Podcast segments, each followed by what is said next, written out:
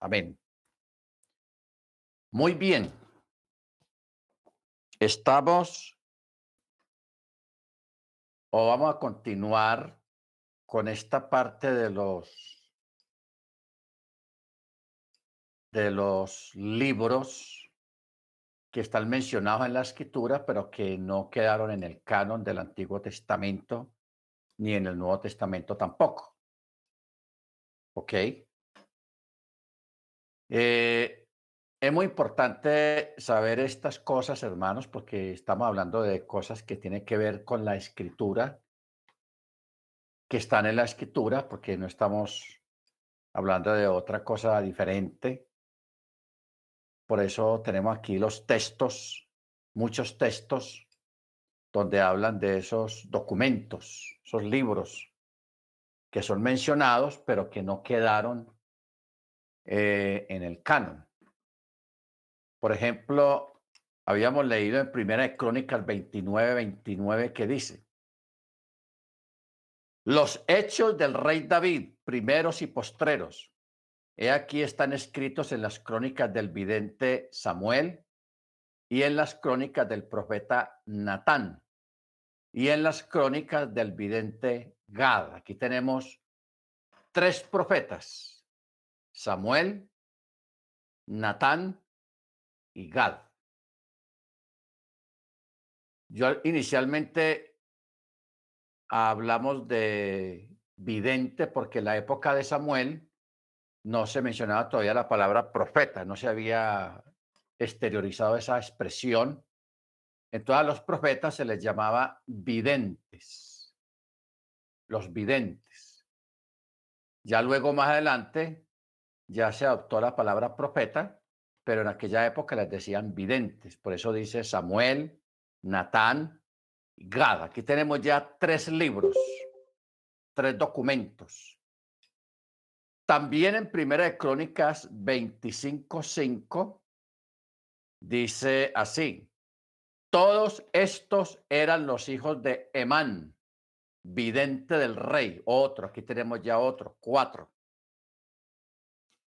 Lo voy a ir anotando aquí. cuatro videntes. Dice, estos eran los hijos de Emán, vidente del rey, o sea, profeta del rey, y tenían palabras de Yahweh para exaltar su poder, pues Jaje Elohim había dado a Emán 14 hijos y tres hijas, o sea, 17 por todos. Segunda de Crónicas 29, 25 dice, y puso a los levitas en la casa de Yahweh con címbalos, con salterios, arpas, según el mandamiento de David, de Gad, vidente del rey, y del profeta Natán. Pues ese mandamiento había venido de Yahweh por medio de sus profetas. En la época de David, hermano, no había surgido todavía Daniel, ni Ezequiel, ni Oseas, ni Habacuc, Malaquías no habían llegado todavía. O sea que cuando habla acá, según el mandamiento de David, de Gad y de Natán, está hablando y dice, pues ese había venido de Yahweh por medio de sus profetas. ¿Ok? También en Primera de Crónicas 21.9 dice, y habló Yahweh a Gad, vidente de David, diciendo, números 21.14 dice, por eso se dice en el rollo de las batallas de Yahweh, a Bajev en Sufá y a los arroyos de Arnón. Arnón. ¿Ok? Ahora,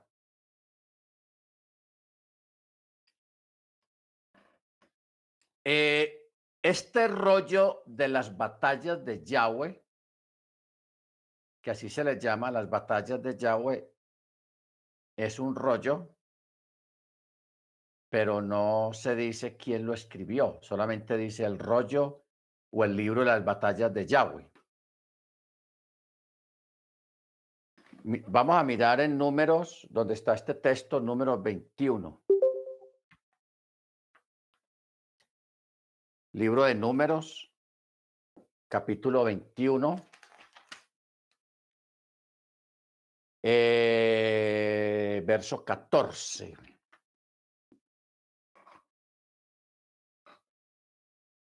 Verso 14, 21, 14 nos tira a Deuteronomio 2.1. Es bueno mirar Deuteronomio 2.1.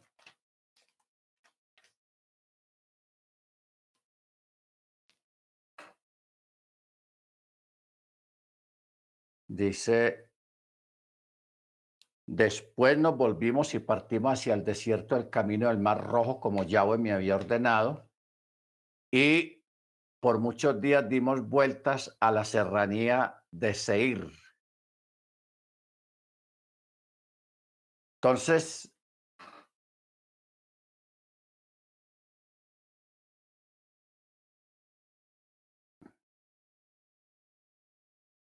dice, no vamos al texto hebreo, libro de números.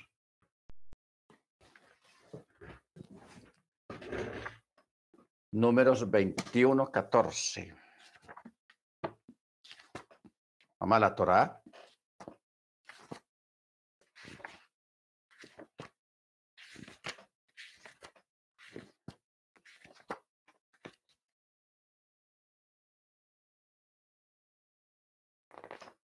Veintiuno,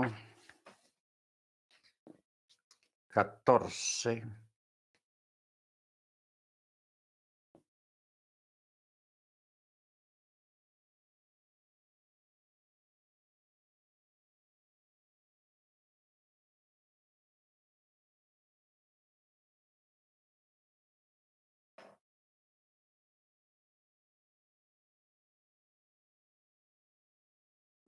Bueno, si es un rollo que tiene que ver con las hazañas o los relatos de las batallas del Eterno. Simplemente que la Torah no dice quién lo escribió, pero si hay otro rollo. Entonces aquí tenemos un rollo más. Bueno, Luego,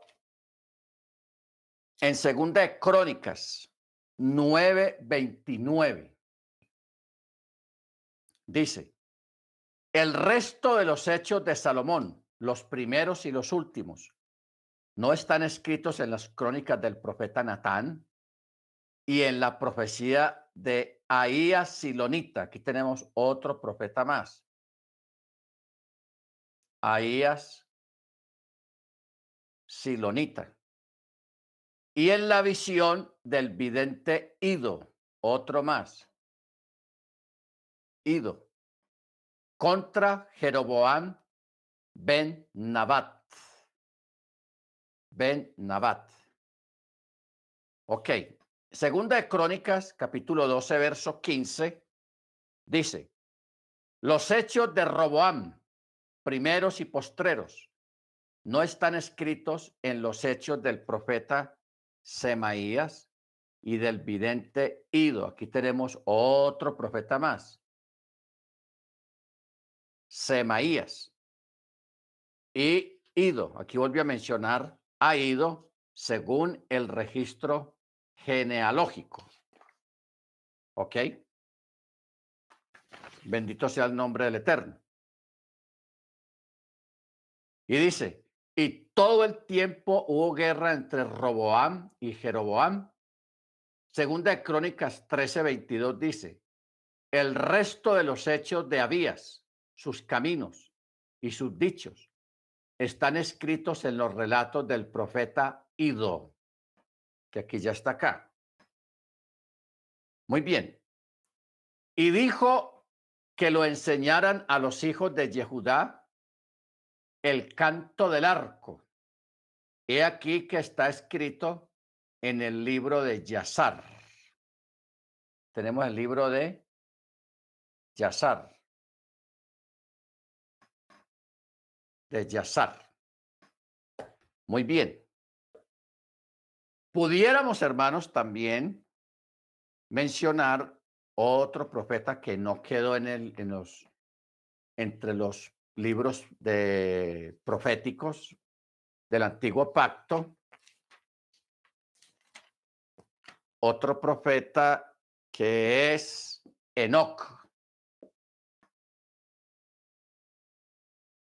Enoch, que esto está en Judas 14.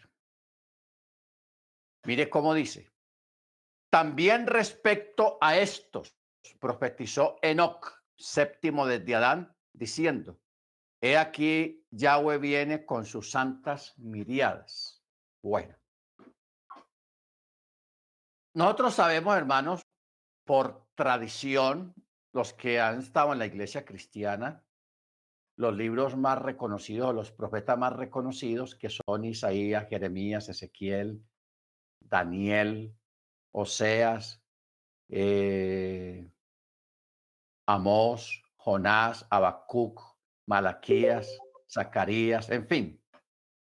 Esos son los profetas que sí quedaron en el canon judío y en el canon protestante del Antiguo Testamento, o sea, la, la Biblia católica, etcétera, etcétera. Pero no debemos de obviar o de olvidar estos son cuatro, cinco, seis, siete, ocho, nueve todavía quedan nueve profetas cuyos documentos, cuyos escritos no quedaron consignados en la, en la Tanakh ni en la Biblia. No quedaron. El hecho de que no hayan quedado no quiere decir que sean malos lo que ellos escribieron de ninguna manera o que sean llamados libros apócrifos, tampoco tampoco. O sea, vamos a dejar un poco a un lado el fanatismo, el espíritu saduceo, porque hay, como dijimos la vez pasada, hay personas que dicen, vea, es que si eso no está en la Biblia, que tiene en la mano ahí la persona, entonces no se puede creer. eso es puro fanatismo, eso es puro cuento chino. Porque en la misma escritura que esa persona tiene en la mano menciona otros libros, como acabamos de leer los textos, que no fueron pocos, sino algunos textos, ¿ok? Donde menciona eh, las profecías y los rollos y los escritos de estos otros profetas y en ningún momento, en ninguna parte dice que eran falsos profetas o de que eran malos profetas, no, simplemente que esos documentos, aunque son mencionados en contexto dentro de los escritos, en la Torá y en los escritos, eso no le quita, hermanos, de ninguna manera que no sean inspirados. ¿Ok? Bendito sea el nombre del Eterno. Porque está eh, Ahías, está Ido, está Semaías, está Enoch, eh,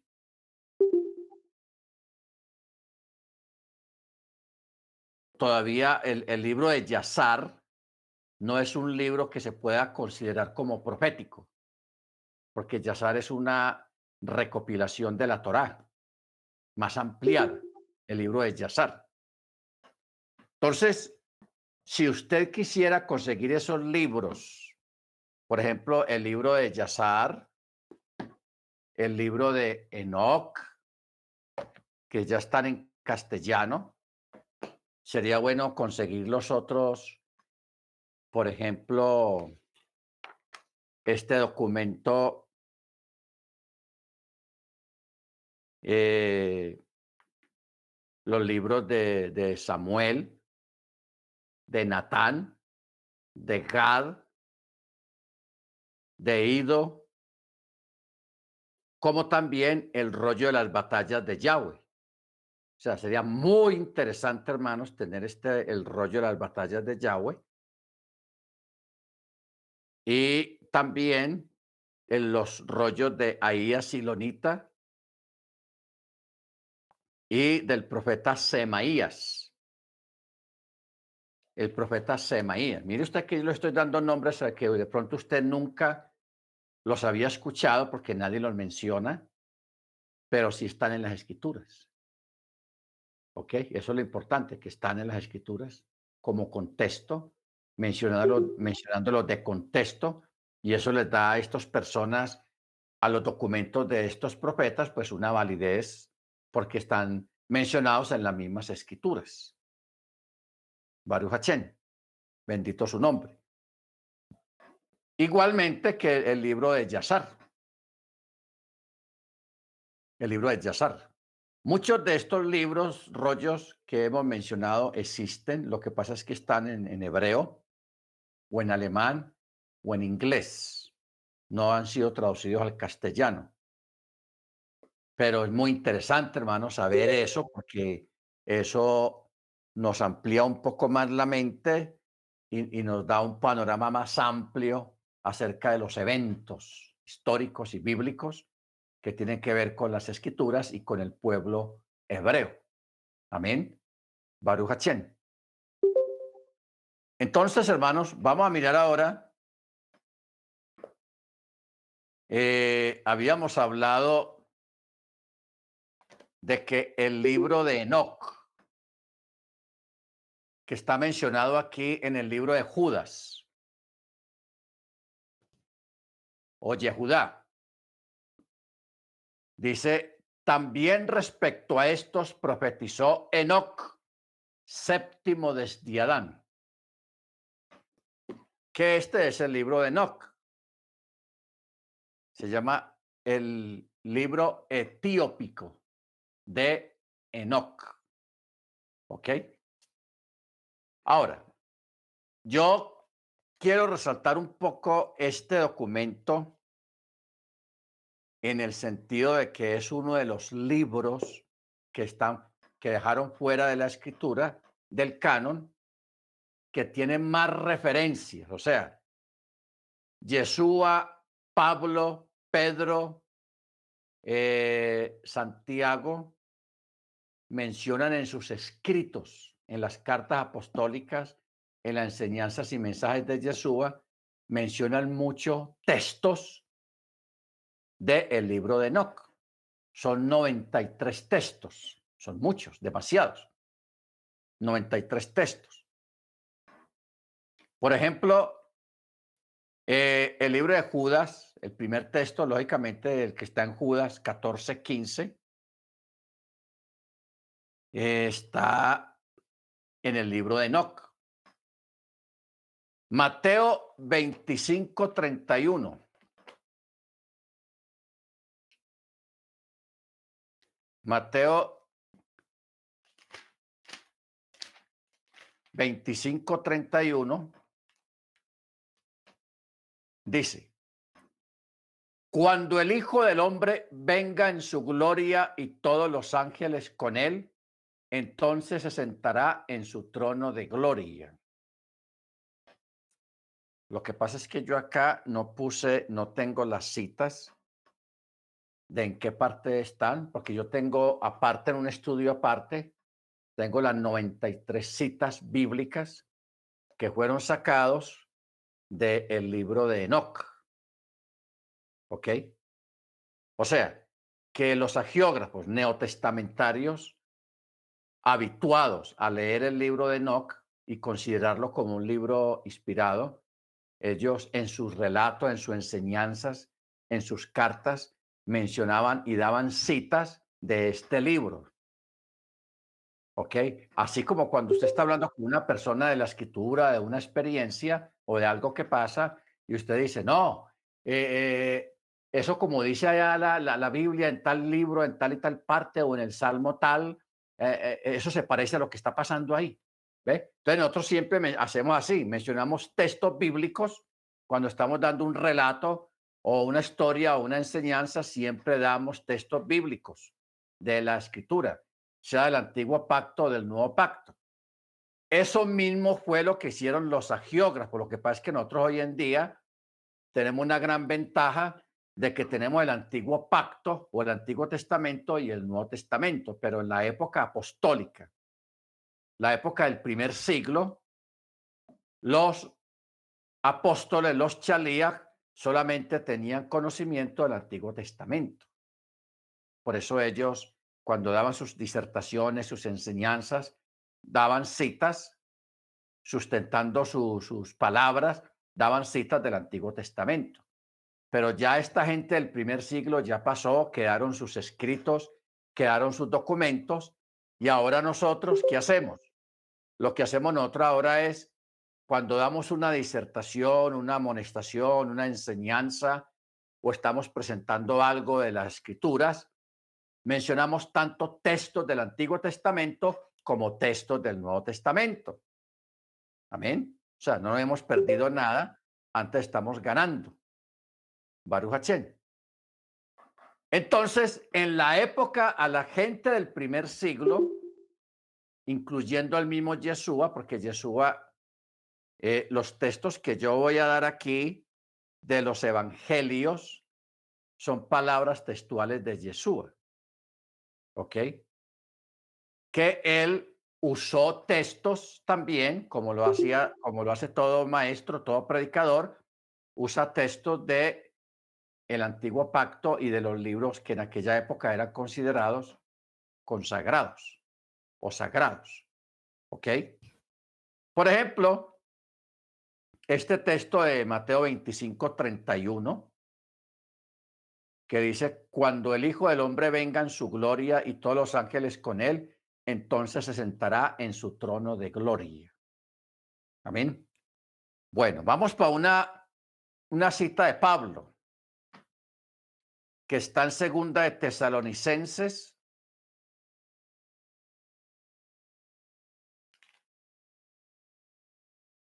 Segunda de Tesalonicenses, capítulo 1, versos 7 y 9.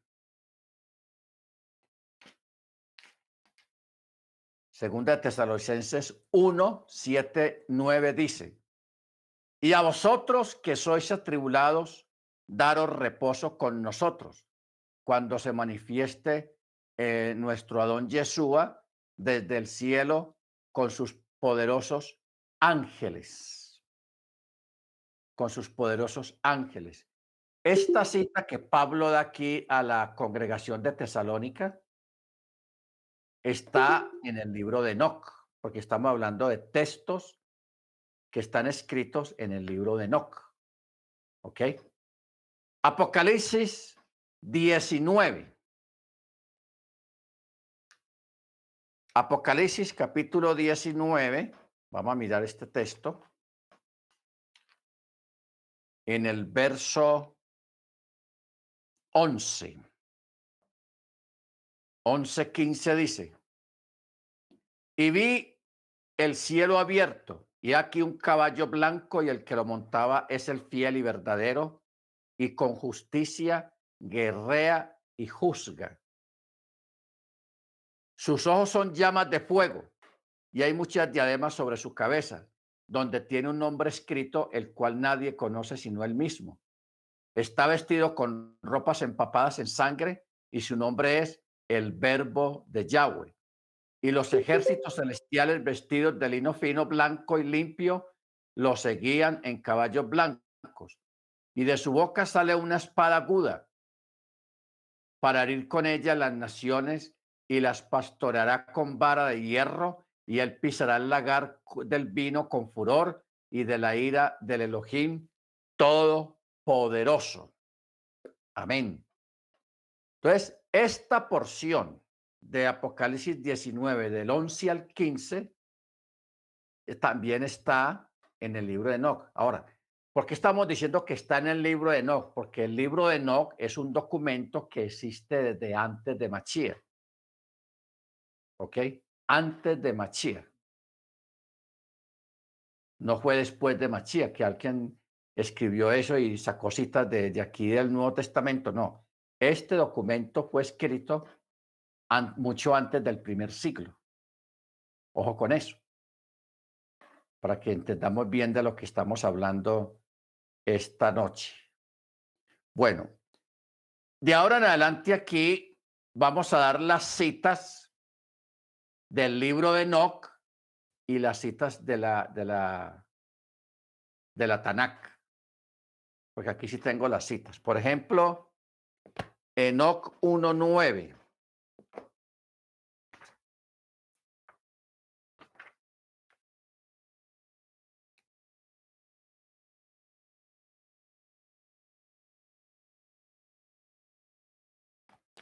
Enoch 1.9 es similar a Judas 1.6.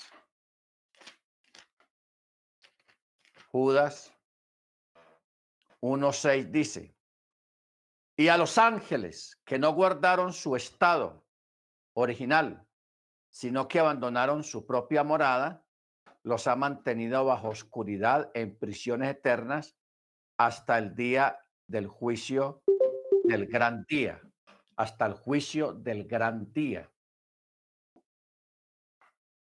El libro de No menciona ese, ese evento, cuando los ángeles que cayeron, que dice acá, y los ángeles que no guardaron su estado original,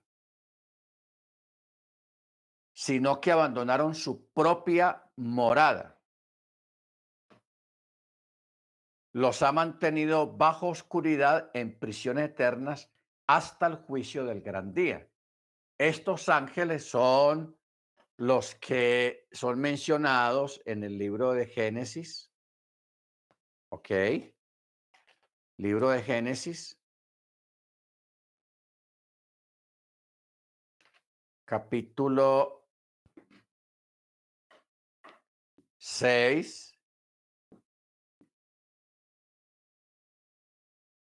Verso 4 dice, en aquellos días y también después los nefileos, o sea, los nefilim, estaban en la tierra, pues toda vez que los hijos de Elohim se llegaban a las hijas de los humanos, les engendraban hijos. Estos eran los poderosos, o sea, los gibor, que desde la antigüedad fueron varones de renombre. Entonces, aquí está hablando de la caída de los ángeles, porque es que inicialmente hubieron dos caídas. La primera caída fue la adámica, la caída de Adán. Adán cayó, pecó en desobediencia al Eterno, y esa fue la primera caída.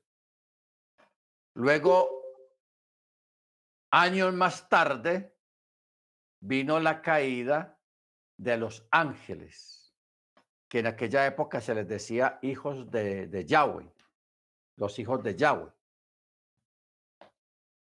Entonces, estos ángeles, dice la escritura, que como, como dice aquí en Génesis, dice que los hijos de Elohim vieron que las hijas de los hombres eran hermosas y tomaron para sí mujeres entre todas las que habían escogido. Así está escrito la traducción al castellano, pero cuando uno va al hebreo es más cruda la realidad. En hebreo dice que ellas las robaron, se las quitaron a sus padres o a sus esposos, porque también tomaron mujeres casadas, se las robaron, las raptaron y estuvieron con ellas y ellas concibieron y de ahí nacieron los nefilim. Los nefilim. Por eso dice, en aquellos días y también después los nefileos estaban en la tierra. ¿Qué es lo que quiere decir también después? Cosa curiosa, ¿no? No sé si usted ha caído en cuenta de eso. Vamos a mirar a ver cómo está escrito en el texto hebreo.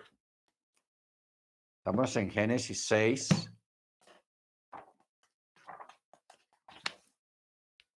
Eh, verso 4.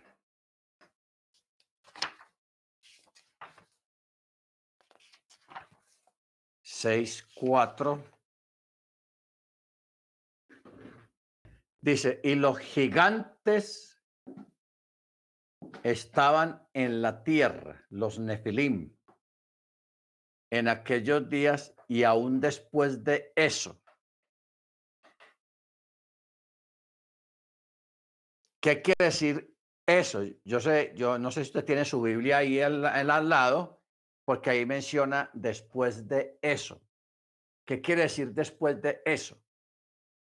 Primero vino la degeneración, cuando los gigantes, los ángeles cayeron, que fueron 200 ángeles.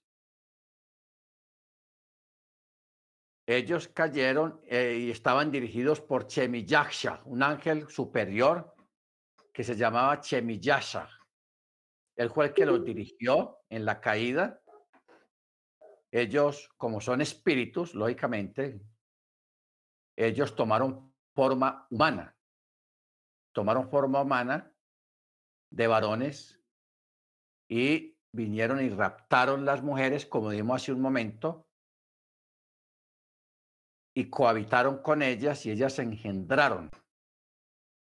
Quedaron engendradas y de ahí nacieron lo que nació de aquella unión desigual, nacieron gigantes, niños que cuando iban creciendo se volvieron gigantes y que se, como dice el texto, se convirtieron en poderosos y que fueron varones de renombre.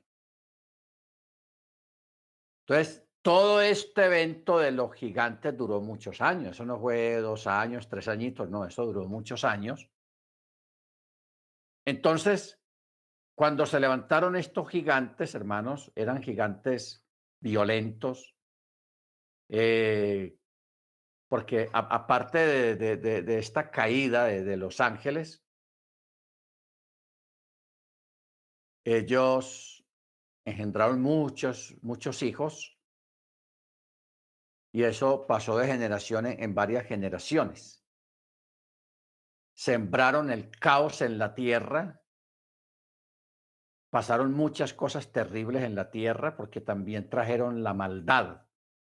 Estos gigantes trajeron maldad, trajeron ignominia, trajeron oscuridad en la tierra. Por eso es que el texto dice en el verso 6 de capítulo 6 de Génesis, y Yahweh sintió pesar de haber hecho al ser humano en la tierra y se entristeció en su corazón.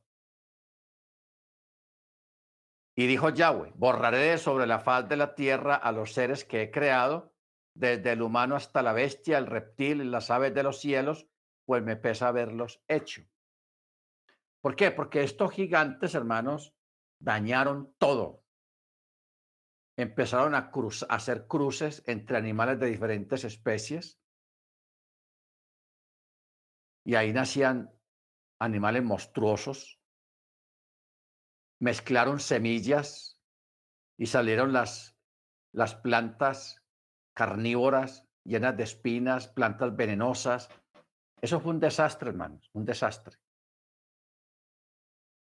Pero como estamos mirando esta parte que dice en Génesis capítulo 6, verso 4, de la forma curiosa como dice, los gigantes estaban en la tierra en aquellos días y aún después de eso menciona un evento. ¿Qué quiere decir eso? El diluvio. El diluvio. De ahí surge una pregunta si los gigantes sobrevivieron, algunos gigantes sobrevivieron, ¿cómo hicieron para sobrevivir al diluvio? ¿Ok? ¿Cómo pasaron al, después del diluvio? Porque después vemos a David enfrentando a Goliat, un gigante, y vemos que hubo una raza de gigantes y Goliat no estaba solo. Usted recuerda que cuando Goliat, cuando David fue al arroyo, cuando se iba a enfrentar a Goliat, el texto dice que él fue al arroyo y escogió cinco piedras. Cinco piedras. Entonces uno, cualquiera puede decir, no, es que David tal vez tenía miedo de fallar el primer tiro, entonces ahí tenía la otra. Y si fallaba el segundo, ahí tenía la otra. Y si fallaba la otra, ahí tenía la otra. Pero no era eso, hermanos. no era que David desconfiara de sus habilidades, ni desconfiara del poder del Eterno, sino que David sabía que Goliat no andaba solo, andaba con el papá, con la papá y los hermanos. Y eran cinco en total la familia de, de gigantes. Entonces, por eso David dijo, bueno, yo voy a escoger cinco porque ellos son cinco. Aquí les tengo a cada uno su, piedrita. Pero solamente salió Goliat y a los otros les dio miedo de salir a pelear con David porque Goliat era el hijo mayor, el más bravo y más valiente de todos y fue el que primero cayó. ¿Ok? Entonces por eso es que David escogió cinco piedras del arroyo, una para cada uno. ¿Ok?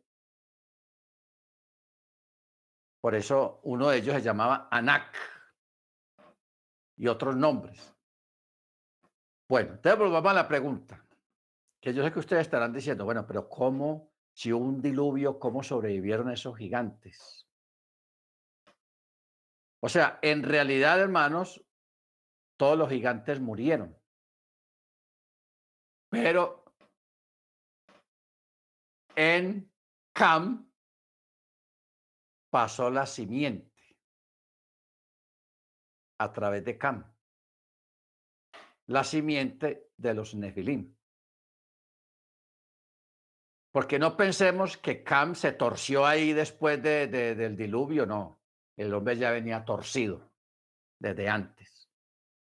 O sea, cuando una persona hace un acto malo, hace algo malo, no, no pensemos de que eso fue una cosa del momento que se le dio y tal cosa, no.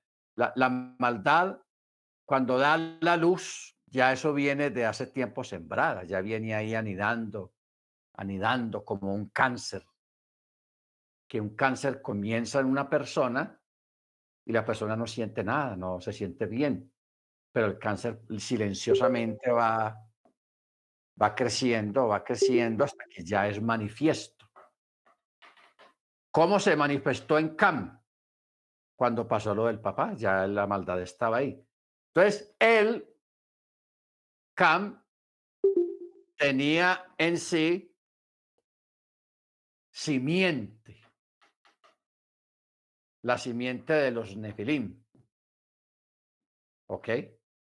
De pronto él tuvo alguna relación o algo pasó, pero pasó la simiente, porque nosotros no podemos contradecir lo que dice la escritura, de que solamente en ese barco habían eh, ocho personas.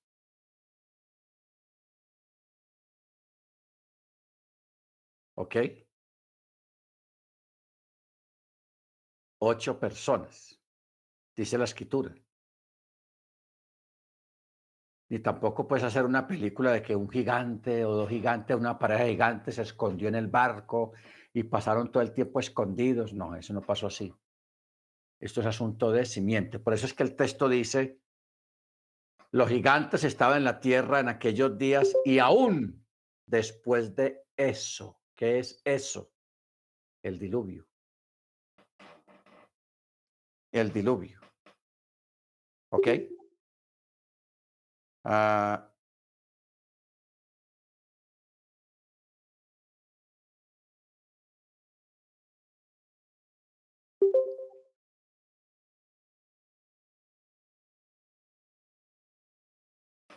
Mire lo que dice Rachi. Dice, Rachi señala que en la preposición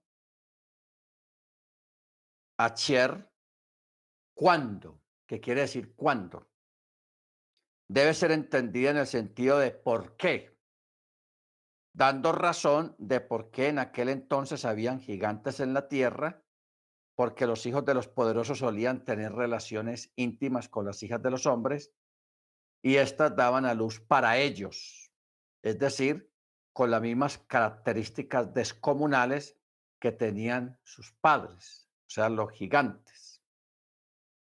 ¿Ok?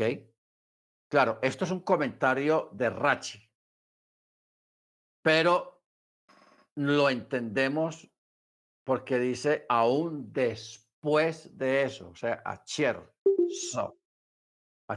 En hebreo es hacher. Ah, sí, acher, yabu, yabohu. O sea, después de eso. Mire que menciona aquí la palabra ya bohu o bohu.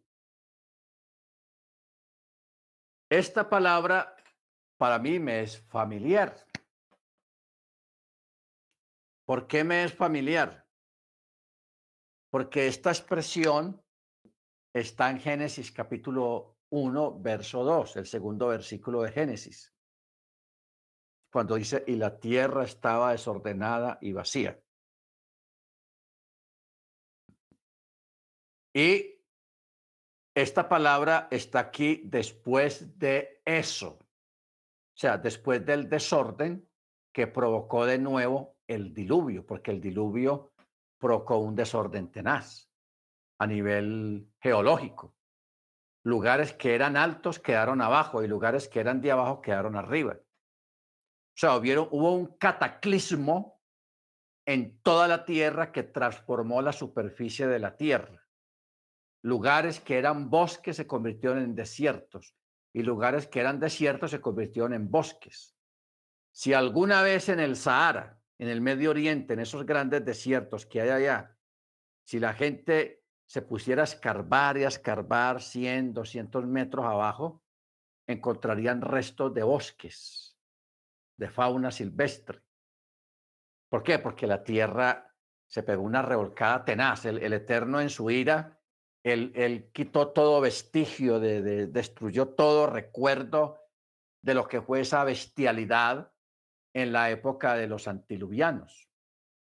El por qué vino la, la, destrucción del, del mundo de, la, de, esa generación antiluviana, porque la maldad, hermanos, o sea, lo que usted cree que hoy en día es maldad, la maldad de hoy en día come chitos al lado de la maldad de esa época, hermano, la gente, la época antiluviana. Una maldad exagerada, proporcionada por los nefilim. Mire, esa gente cruzaba plantas y ahí nacieron plantas carnívoras que comían carne, plantas venenosas, plantas con espinas. Cruzaban un perro con un gato, cruzaban animales de diferentes especies y de ahí nacieron monstruos. Tenían relaciones sexuales con los animales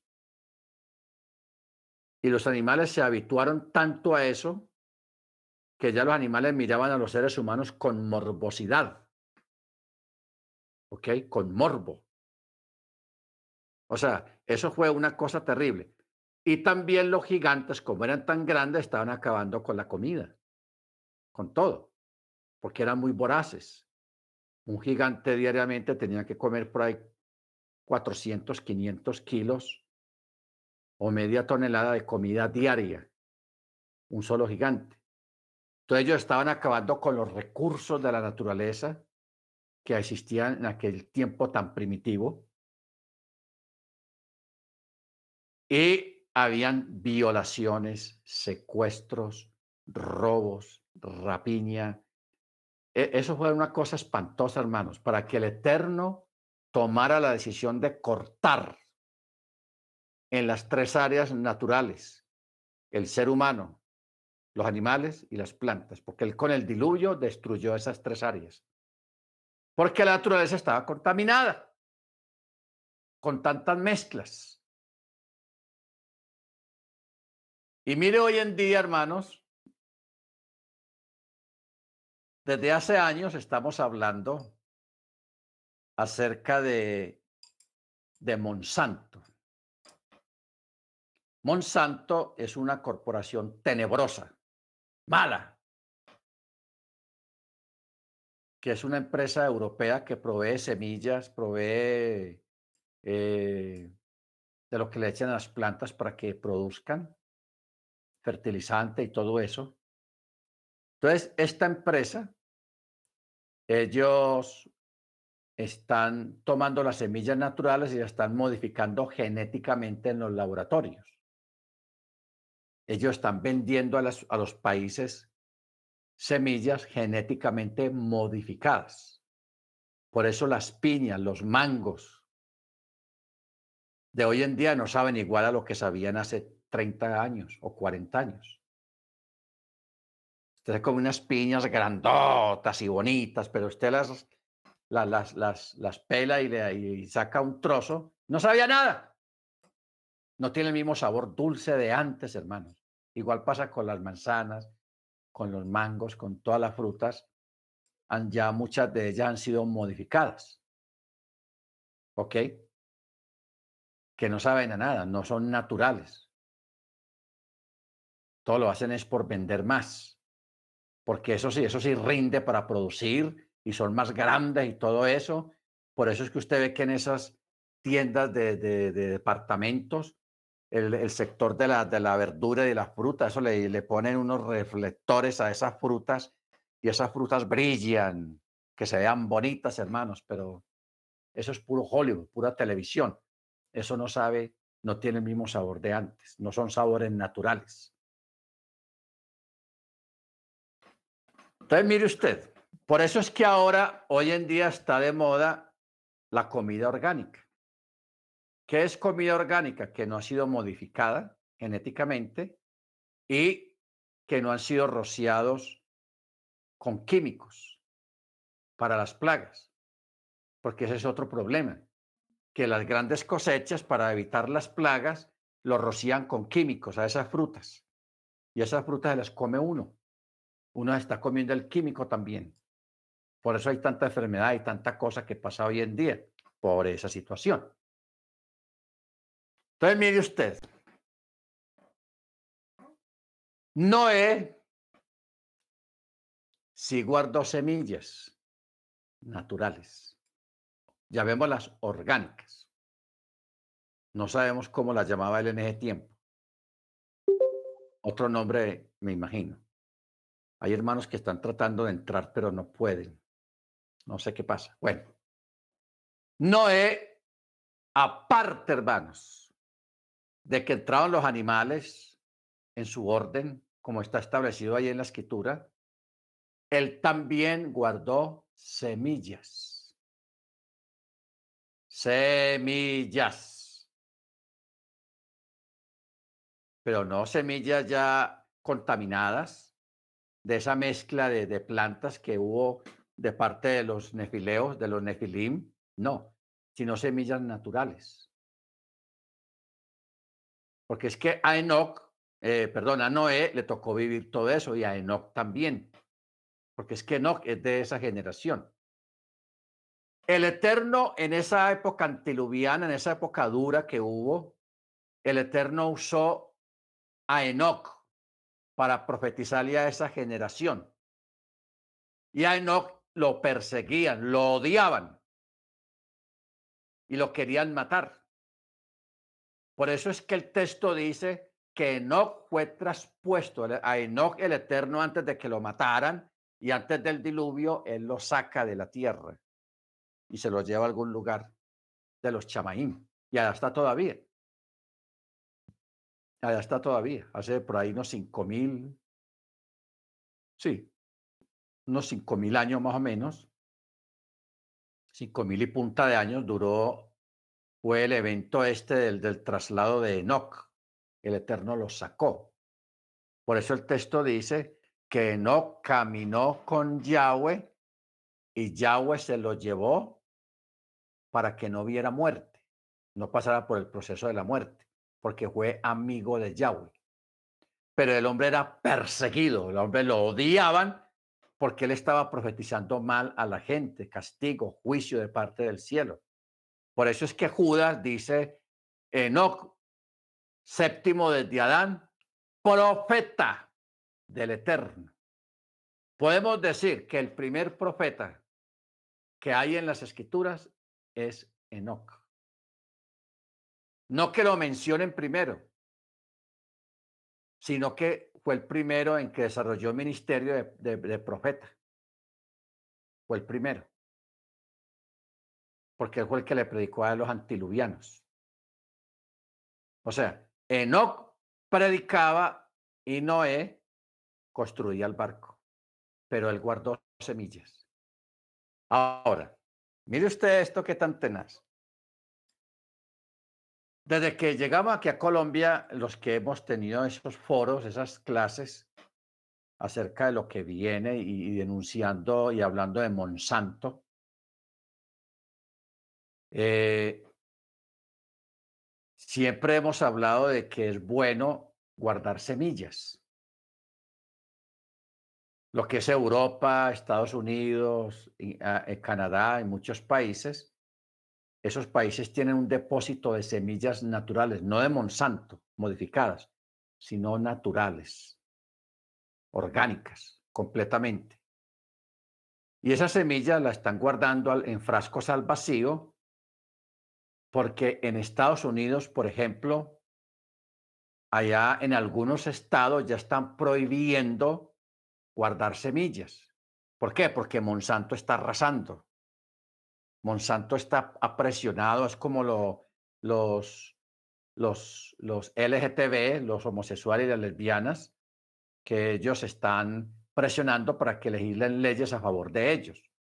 Monsanto ha hecho lo mismo desde hace muchos años. Ha presionado a los países para que solamente los gobiernos les permitan a sus campesinos, a sus agricultores, que usen las semillas de ellos, desprestigiando las semillas naturales. Por eso han habido guerras, han habido protestas violentas en muchos países, los campesinos y los eh, agropecuarios negándose a utilizar semillas de Monsanto porque ellos saben de qué se trata eso. Eso no es natural, eso es de laboratorio. ¿Ok? Entonces, esta gente, usted de vez en cuando va a leer en las noticias, en la prensa, que vea que están prohibiendo guardar semillas, que hay que comprar la semilla del gobierno, que esa es la mejor y ponen expertos ahí a hablar bobadas. No le coman cuento a eso, hermanos. No hay como la semilla que el Eterno creó. ¿Ok? Eso ahora de, de las semillas modificadas de Monsanto, eso es nuevo. Eso es negocio, como siempre, negocio, dinero. Baruch Entonces, ¿qué pasa?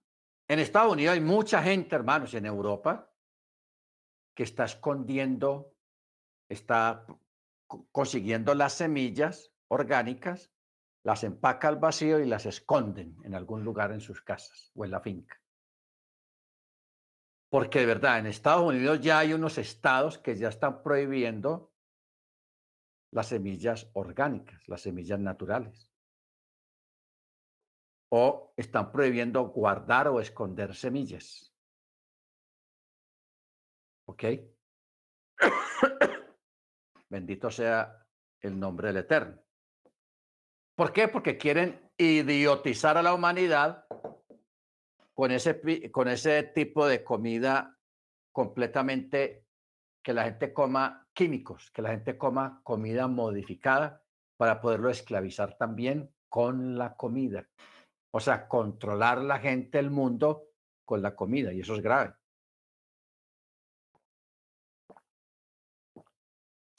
Eso es muy grave. Entonces, mire usted, Noé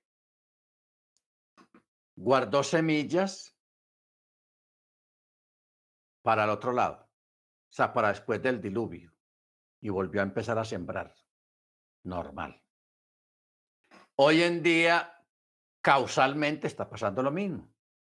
La gente está guardando semillas naturales porque el mundo siente pasos de animal grande. Lo de la enseñanza de la semana pasada, los pasos del Mesías. ¿Por qué? Porque va a haber un cambio global. Y ese cambio global se va a realizar durante la gran tribulación un cambio global. La gran tribulación va a acabar, el Eterno a través de la gran tribulación va a acabar con todo. ¿Por qué? Porque eso es juicio. El mismo juicio que hubo en contra de los antiluvianos para destruir a los Nefilim, a los gigantes y destruir a los seres humanos que se dejaron pervertir por los gigantes y porque todo estaba completamente pervertido, hoy en día se aproxima otra vez el mismo evento. Una destrucción a través de los juicios escalonados de la gran tribulación y el Eterno, como siempre, va a guardar un pueblo fiel, un pueblo obediente a su Torah, Él los va a guardar. Amén. Y ya cuando pase la gran tribulación, ¿qué viene? El milenio, un nuevo comienzo.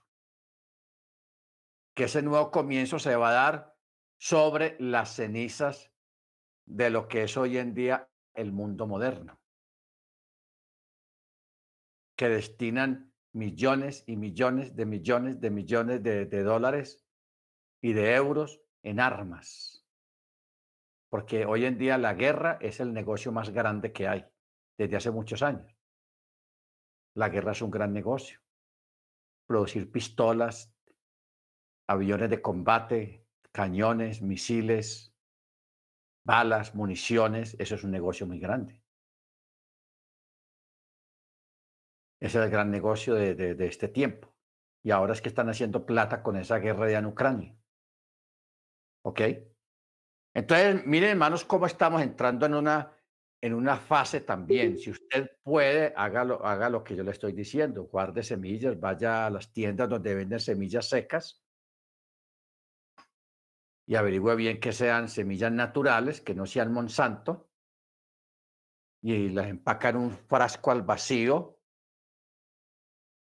y las guarda bajo la tierra. Haga un túnel o haga alguna cosa y guarde las semillas de todo porque prácticamente hay una gran cantidad de comida, de alimentos que hoy en día se consumen, que eso ya está, eso no es natural. Usted sabe que en China hacen arroz de cartón, de plástico, que es plástico y la gente come plástico pensando que es arroz natural. En China y en Vietnam producen carne fabricada en laboratorio, no, carne natural de una vaca, de un, ternero, de una oveja, de un chivo o de un toro, no. Carne fabricada. Y yo aquí en Colombia la he visto en algunos estantes, en algunas tiendas que están vendiendo carne de Vietnam y que no es carne natural. Y carne china, arroz chino, todo eso no es natural. Por eso, hermanos, esa es una área que nosotros tenemos que superar y tenemos que aprender a lidiar en procurar conseguir comida orgánica, productos orgánicos. Aquí, por aquí donde yo vivo hay muchas tiendas, hay muchos lugares donde uno va a lugares orgánicos que no fumigan con químicos, sino que fumigan con, con, con productos naturales, no con químicos. Porque es que yo siempre, hermano, me hago la misma bendita pregunta. ¿Por qué hoy en día, con tanta tecnología, con tanta ciencia, por qué no se han podido erradicar las enfermedades tradicionales que, han existido a través de la historia de la humanidad? ¿Por qué? ¿Ah? Antes, al contrario, hay más enfermedades, hay más enfermos. La, ciencia se, gloría en submarinos, en aviones, en, en, tecnología y todo eso. ¿Y por qué no han sido capaces con la gripa, con un dolor de estómago, con una diarrea, con el cáncer, con el SIDA? ¿Por qué no han sido capaces con eso? Porque hay, porque hay algo que no está bien. Hay algo que no está bien, hermano. ¿Ok? Baruch Entonces, por eso es importante ir colectando semillas, irlas guardando en un frasco bien tapado, que no entre ni salga aire. Y usted sabe que una semilla usted la puede guardar cinco años y esa semilla de que entre en tierra húmeda cobra vida. Esa es la, la maravilla de la creación del Eterno. Bendito sea su nombre. Amén. Muy bien, entonces creo que nos quedó algo claro acerca de el por qué, la forma de cómo está escrito ese ahí. Ah, y, el, por qué la caída de los ángeles, esos ángeles, los ángeles que inicialmente cayeron, el Eterno envió unos ángeles más poderosos y los llevaron a una prisión, no a la picota, ni al bote allá en México, ni a la roca allá en Los Ángeles, en Estados Unidos, sino que fueron llevados a una, al tártaro, un lugar en el abismo, y allí están encerrados para el día del juicio. Allí los tiene el Eterno encerrados. Hermano Freddy, si me ayuda a conseguir ese texto, creo que está en primera o en segunda de Pedro. Ahí donde está ese texto. Porque la escritura dice eso, no, pensemos que esos ángeles cayeron y se quedaron aquí eternamente, no. Ellos, los 200 fueron tomados presos y fueron encerrados porque así está escrito en la palabra del Eterno. Amén. Así está escrito. Porque cuando dice, y si Elohim no perdonó, primera de Pedro 3.19. Primera de Pedro. Segunda de, Segunda. segunda de Pedro 2.4.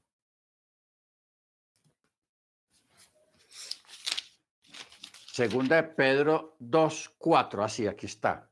Dice, porque si Elohim no perdonó a los ángeles que pecaron, sino que arrojándolos al tártaro, los entregó a cadenas de oscuridad reservados hasta el juicio. Y no perdonó al mundo antiguo, pero guardó a Noé el octavo, pregonero de justicia, trayendo un diluvio sobre un mundo de impíos. ¿Ok? Bendito el Eterno. Entonces, eh, 2.5.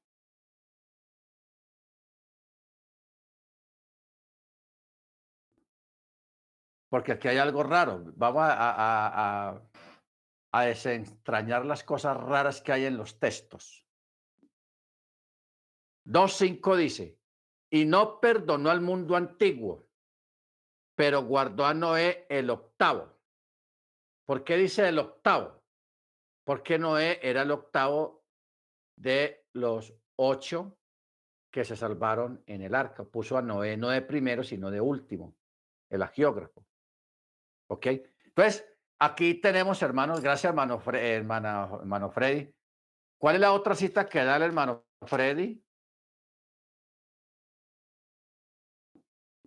A ver cómo dice Primera de Pedro 3, 19. Ah, no, no, este texto no da. Esto es a los... Habla de otras cosas. De los espíritus encarcelados. Ya eso es otro tema diferente. Bueno, entonces ahí, ahí tenemos, hermanos, que menciona a los ángeles que cayeron. Aunque aquí lo menciona de esa manera, pero en el texto original está hablando de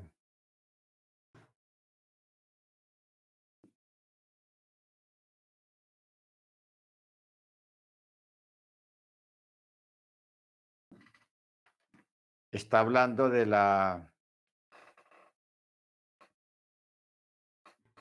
dice porque si Elohim no perdonó a los ángeles que pecaron en otros textos el texto original dice los ángeles que cayeron.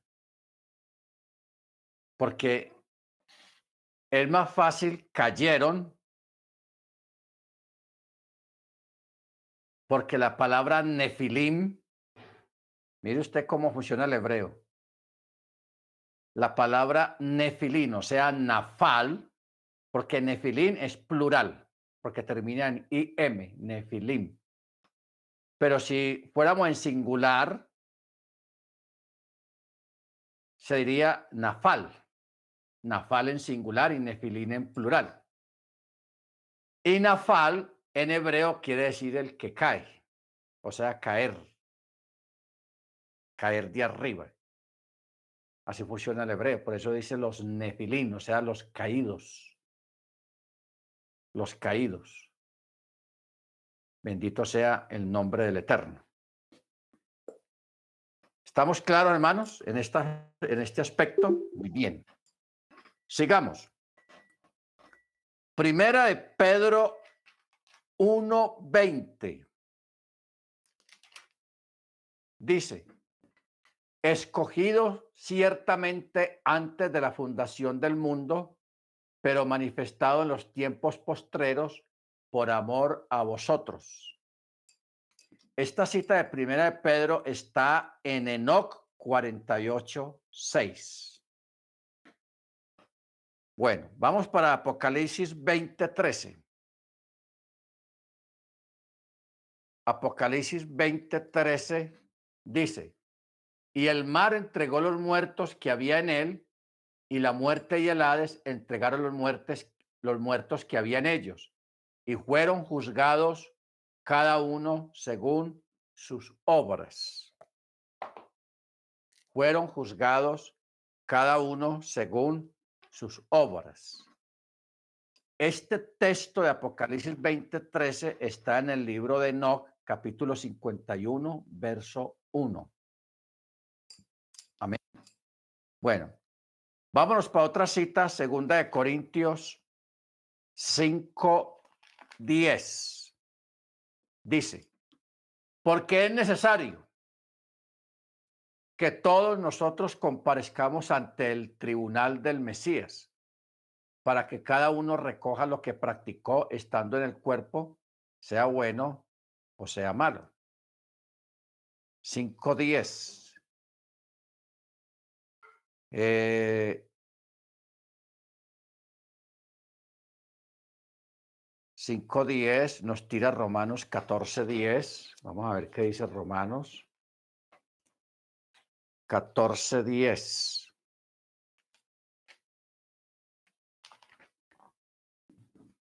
Dice, pero tú, ¿por qué juzgas a tu hermano? ¿O también tú, por qué menosprecias a tu hermano? Porque todos compareceremos ante el tribunal de Yahweh. La comparecencia ante el tribunal. Amén.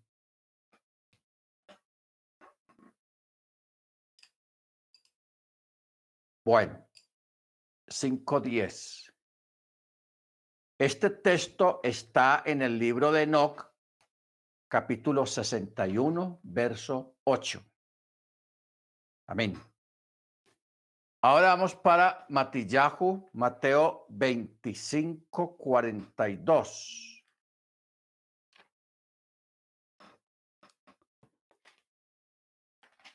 Mateo 25, 42, que dice, porque tuve hambre y no me diste de comer, tuve sed y no me diste de beber, fui forastero y no me acogisteis, estaba desnudo y no me cubristeis, enfermo y en prisión y no me visitasteis. Mire usted un texto tan interesante como este, y este texto está en el libro de Enoch, capítulo 62, versos 4 y 5 versos 4 y 5. Vámonos para Apocalipsis capítulo 8. Apocalipsis capítulo 8, verso 7. Dice, el primero tocó la trompeta y hubo granizo y fuego mezclados con sangre y fueron lanzados a la tierra y la tercera parte de la tierra fue quemada y la tercera parte de los árboles fue quemada y toda hierba verde fue quemada.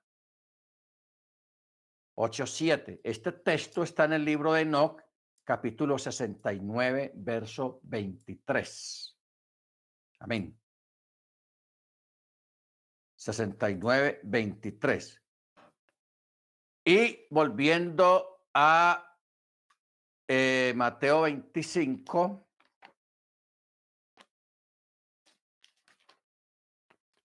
Mateo capítulo 25, verso 31. Dice, y cuando el Hijo del Hombre venga en su gloria y todos los ángeles con él, entonces se sentará en su trono de gloria. Y serán reunidas delante de él todas las naciones y los apartará unos de otros, como el pastor se va, separa las ovejas de las cabras. Colocará las ovejas a su derecha y las cabras a la izquierda. Entonces dirá el rey a los de su derecha, Venid benditos de mi Padre, heredar el reino preparado para vosotros desde la fundación del mundo. Porque tuve hambre y me diste de comer, tuve sed y me diste de beber, fui forastero y me acogisteis, desnudo y me cubriste, estuve enfermo y me visitasteis, estaba en prisión y o enfermo y vinisteis a mí. Entonces los justos le responderán diciendo, Señor, cuando te vimos hambriento y te sustentamos, o sediento y te dimos de beber? cuando te vimos forastero y te acogimos, o desnudo y te cubrimos? ¿O cuando te vimos enfermo o en la cárcel y fuimos a ti? Y respondiendo el rey les dirá, ah, de cierto, de cierto os digo, en cuanto lo hiciste a uno de estos mis hermanos más pequeños, a mí me lo hicisteis. Entonces dirá también a los de la izquierda, apartados de mí malditos al fuego eterno, preparado para el Hasatán, que el eterno lo reprenda, y sus ángeles, porque tuve hambre y no me diste de comer, tuve sed y no me diste de beber, fui forastero y no me acogisteis, estaba desnudo y no me cubristeis, enfermo y en prisión y no me visitasteis.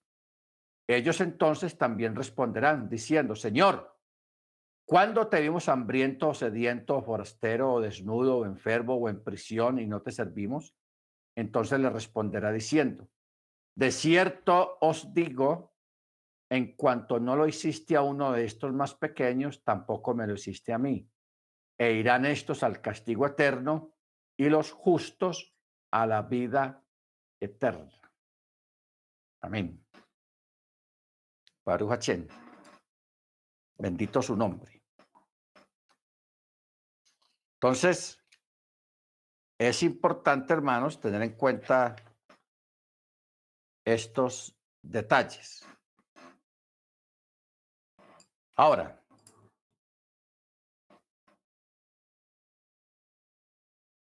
eh, vamos a, mirar unas citas, porque hay más citas, por ejemplo, 1 Corintios 6.3, segunda de Pedro 2.6, Judas 6, Mateo 25, 41, están en Enoch, capítulo 90, verso 24. Primera de Tesalonicenses 4, 15, 16 y Apocalipsis 19, 15 y 20, 46 están en Enoch 91, 10. Ahora, vamos a, mirar unas citas de otros libros deuterocanónicos que figuran eh, en el Brihadachá. O sea, ¿qué estamos tratando de decir? Los libros que mencionamos ahora, Eclesiástico, Macabeos, el libro de la sabiduría, Judith, Tobías, todos esos libros, están cruzados con el Nuevo Testamento. Por ejemplo, el libro Eclesiástico, capítulo 5, verso 13, es igual a Santiago 1.19. Es la misma cita. Eclesiástico 24.17. Ese mismo texto está en Juan 15.1. Eclesiástico 24, 25 está en Mateo 11, 28. aquí porque no tenemos el tiempo, pero como aquí tenemos la Biblia católica, esta, la del oso, pudiéramos hacer las, las comparaciones. O sea, el, el mismo texto en estos, en estos libros eclesiásticos, porque usted sabe que el libro eclesiástico no está, por ejemplo, en, en su Biblia, no está. Ni tampoco está el libro de la sabiduría, que es como proverbios y salmos. Por ejemplo, el libro de la sabiduría, capítulo 2, verso 13, está igualmente en Mateo 27, 43. Sabiduría 6, 18 está en Romanos 13, 9. Sabiduría 7, 25 está en Hebreos 1, 3. Sabiduría 12, 12 está en Romanos 9, 20. Sabiduría 13, 15 está en Romanos 1, 19 y el 32. Y sabiduría 17, 1 está en Romanos 11, 33. O sea, también segunda de Macabeos, capítulo 6, verso 18, está en Hebreos 11, 35. Están las mismas citas. Y segunda de Macabeos 7, 42 también está en Hebreos 11, 35. ¿Ok? Entonces, aquí tenemos, hermanos, más o menos, porque el material es mucho, y nos daría mucho tiempo leer lo que dice el Eclesiástico 24, 25 y Mateo 11, 28, leerlo en los dos lugares. De pronto nos llevaría más tiempo que no lo tenemos. ¿Ok? Si usted tiene una Biblia católica, usted puede buscar estos libros y hacer la comparación como lo hemos hecho en esta noche, cruzando los textos, los mismos textos en diferentes libros. En este caso, los libros que no quedaron en el canon del antiguo pacto. Amén. Baruch O sea, en cuanto a la enseñanza de la palabra, hermanos, debemos de tener en cuenta la diferencia que hay en interpretación y aplicación. Ojo, hay una diferencia entre interpretar y aplicar. La interpretación es la forma de cómo yo interpreto las escrituras utilizando las reglas de interpretación, o sea, el pardés. Y la aplicación es la forma de cómo yo aplico el texto bíblico de acuerdo al tiempo que estamos viviendo actualmente. Respetando eso, si el sentido llano del texto es pechat, o sea, el pechat. ¿Ok? Queríamos, hermanos, hacer una, un comentario, entre paréntesis, de todo esto, acerca de lo que está ocurriendo, porque realmente no sabemos en qué va a acabar toda esta cuestión de la guerra, por lo cual hay que orar mucho al Eterno, porque esto está, no está nada bueno. Nosotros estamos muy lejos de allá donde están ocurriendo los eventos, pero nos está afectando el bolsillo. Porque por causa de lo que está pasando acá, ha habido una, se ha incrementado la inflación y se han encarecido los productos y se van a encarecer mucho más. ¿Ok? Porque Rusia proveía de semillas y de fertilizantes para las cosechas a nivel mundial salen de Rusia. Rusia provee gas, petróleo a Europa. De europeos, ya ustedes saben lo cara que está la gasolina en Estados Unidos, lo cara que está la gasolina en España. En España la gente está hasta el cuello. Hay protestas ya de los camioneros en España por causa de los los precios, la energía está, yo quedé aterrado, la gente pagando 500 euros mensuales por la, la electricidad. Eso es exagerado, hermanos. 500 euros en dólares vienen a ser como 800 dólares, más o menos. Casi 800, 700 dólares. Mensuales, nada más para pagar energía. Eso no está bueno, no pinta bien. Y aparte de eso, la gasolina carísima, hermanos, carísima. Si esa guerra sigue allá, la gasolina, el barril del crudo va a llegar a, 105, a 300 dólares, que eso, los precios para echarle gasolina a un carro, la gente no va a dar para eso. No va a dar. Entonces, me hace recordar lo que leímos la semana pasada acerca de lo que dicen los sabios de la venida del Señor. Cuando no haya, dice, cuando vendrá, los, los días del Mesías serán cuando no haya nada en la bolsa, así dice. O sea, cuando no haya dinero en el bolsillo. Antiguamente le decían la bolsa, pero ahora en, tiempos modernos se le dice el bolsillo, pero está muy cerca la palabra. Bolsa y bolsillo es casi lo mismo. Entonces, hermanos, eh, yo creo y repito otra vez, guarden comida, guarden agua, mantengan un adelanto de comida porque esto se va a poner vinagre, se va a poner muy mal. Y, y orar al Eterno que eso no vaya a ocurrir una tercera guerra mundial, que Rusia no vaya a echar bombas atómicas, porque ahí sí la cosa se va a poner color de hormiga. ¿Ok? Mire usted que comenzó toda esta cuestión y ya no se volvió a hablar de COVID, ni de vacuna, ni de nada, porque así es el mundo, hermanos. Ahora el dinero está es en vender armas, en el armamento y en la guerra y todo eso, porque todo gira alrededor del negocio. ¿Ok? Baruch Bueno, hermano, vamos a parar acá. Vamos a orar al Eterno, vamos a darle gracias al Eterno